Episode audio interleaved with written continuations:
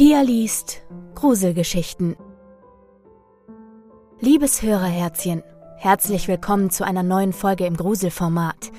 Mein Name ist Pia und ich werde dir in den kommenden Minuten eine spannende Geschichte vorlesen. Ich nehme dich mit in die Welt der Creepypastas, Mythen und Legenden, an einen Ort, an dem das Monster unter deinem Bett zum Leben erwacht und die Geister zwischen dies und jenseits eine Stimme haben. Bei Instagram findest du mich übrigens unter pia.liest. Ich würde mich freuen, wenn wir uns auch da verbinden. Und wenn du dieses Projekt unterstützen möchtest, dann geht das bequem via PayPal an danke@pia-liest.de oder wenn du eine iTunes-Rezension schreibst. Das hat auch Anastasia diese Woche getan, bei der ich mich an dieser Stelle ganz lieb bedanken möchte, auch für deine netten Worte zusätzlich zu deiner lieben Unterstützung via PayPal. Und jetzt schlaf gut und süße Träume. Der antike Schrank Edward Redwood war Antiquitätenhändler. Seine Eltern entstammten einer alten englischen Aristokratenfamilie und so wurde er reich geboren. Ein Umstand, der ihm nicht immer Glück bescherte.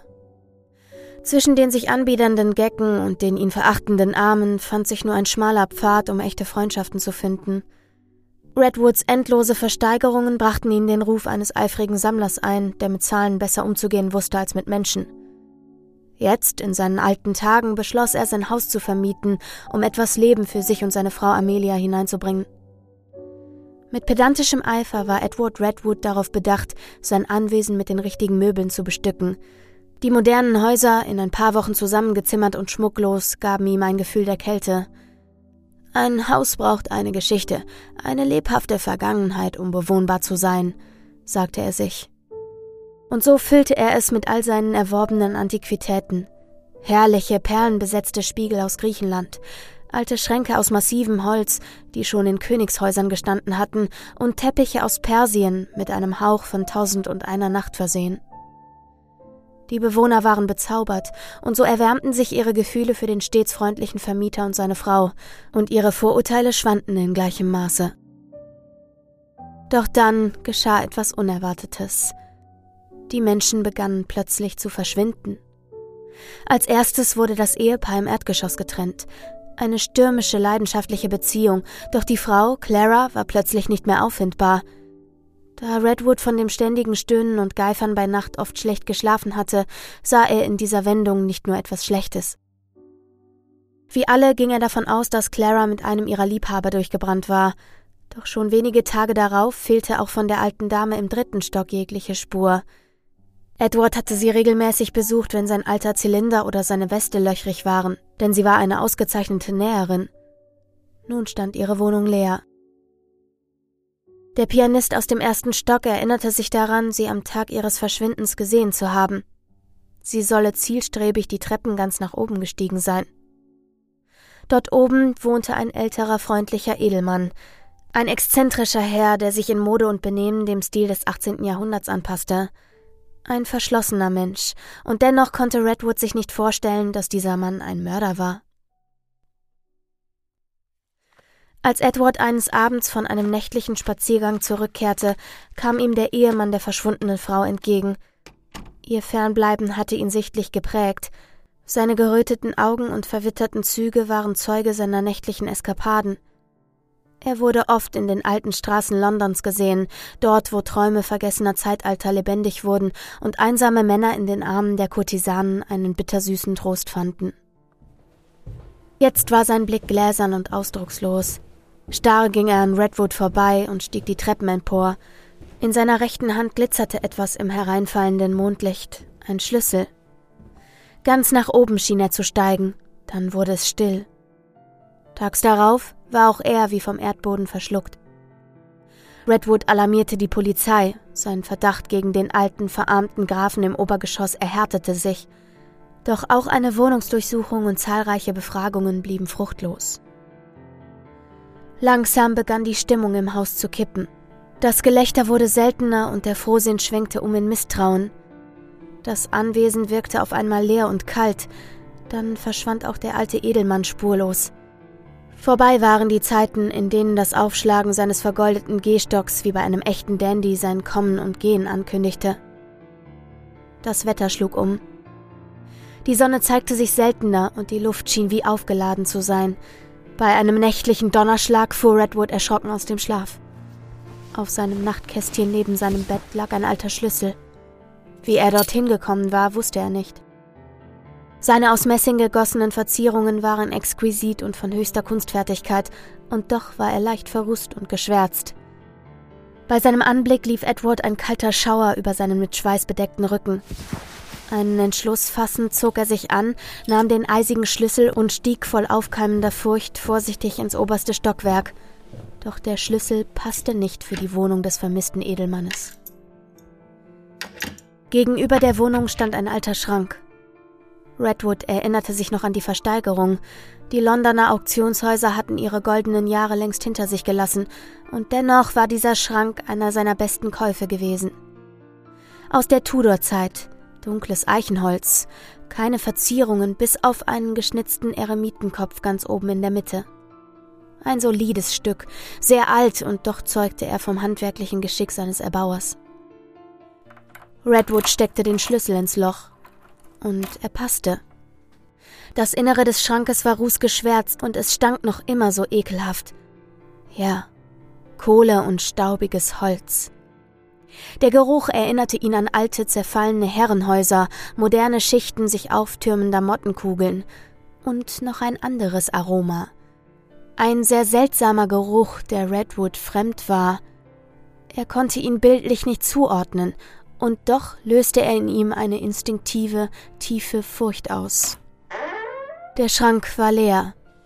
Voller Zweifel stieg Redwood die knarzenden Treppen nach unten, den schweren Messingschlüssel in seinen zittrigen Händen drehend.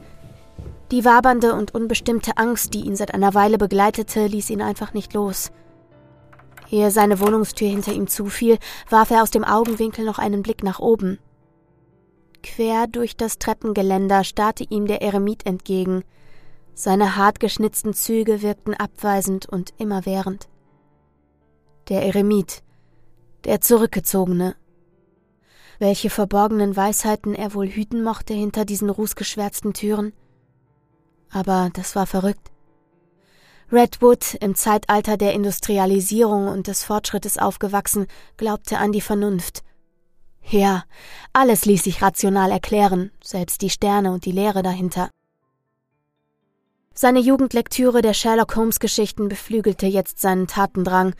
Wenn die Polizei nicht in der Lage war, den Mörder zu finden, dann würde er es vollbringen.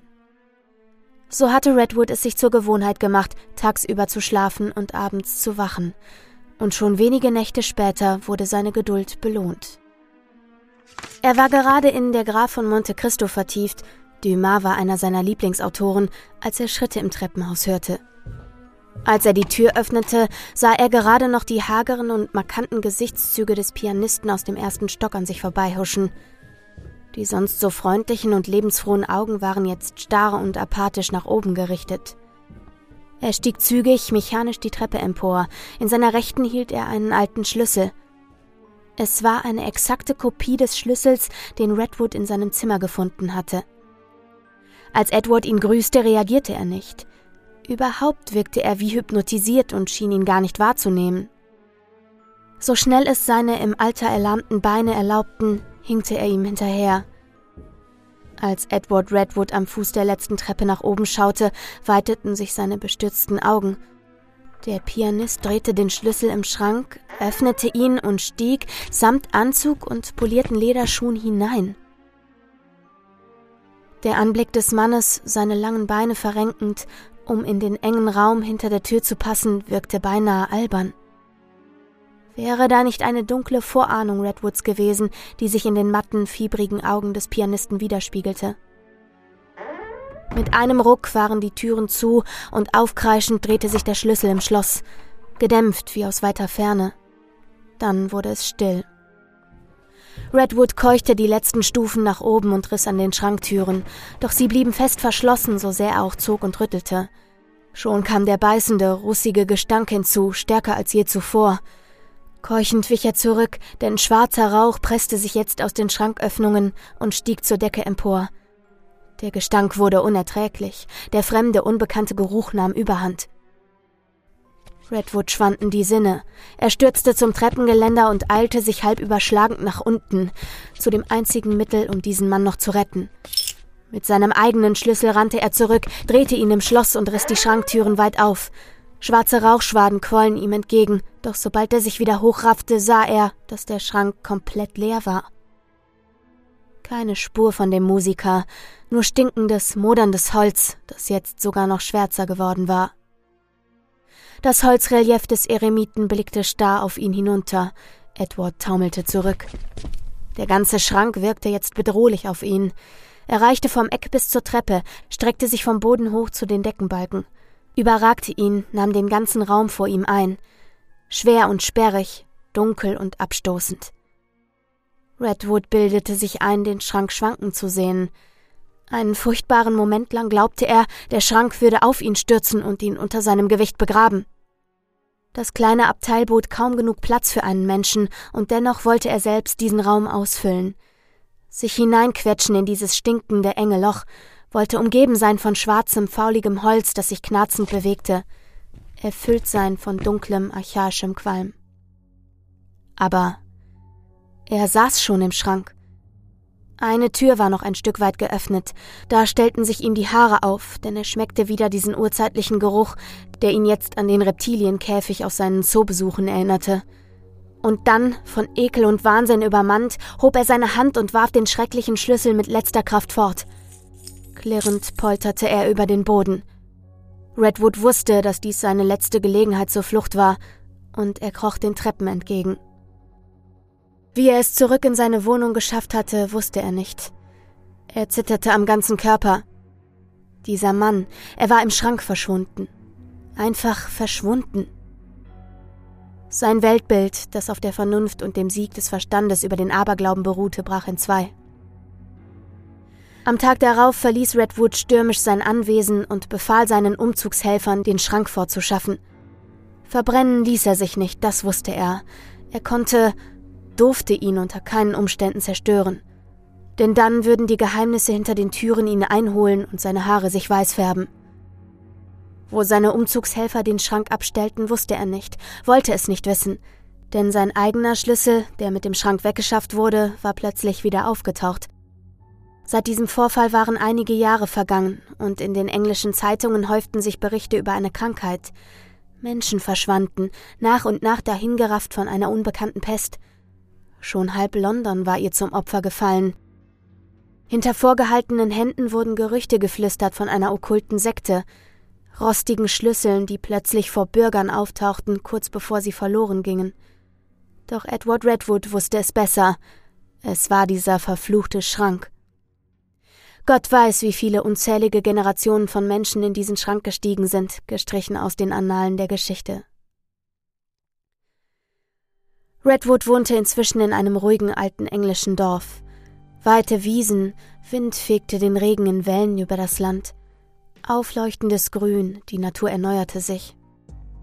Am Morgen in der kalten, klaren Luft das gleichmäßige Schlagen des Kirchturmes, und am Horizont moosbewachsene Felsen und hier und da ein zerfallenes Schloss.